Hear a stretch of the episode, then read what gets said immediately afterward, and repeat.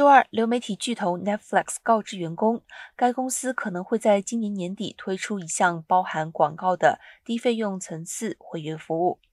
Netflix 的 CEO 里德·黑斯廷斯在四月份表示，该公司愿意在服务中添加广告，这震惊了媒体和广告行业，因为黑斯廷斯多年来一直拒绝在平台上投放广告。然而，因为流媒体竞争的升温，Netflix 正在陷入困境。在该公司十多年来首次报告季度用户流失后，其股价暴跌。Netflix 拒绝对此事发表评论。该公司正在试图想办法筹集更多的资金，为股市止血，并扭转市场对其股票的评价。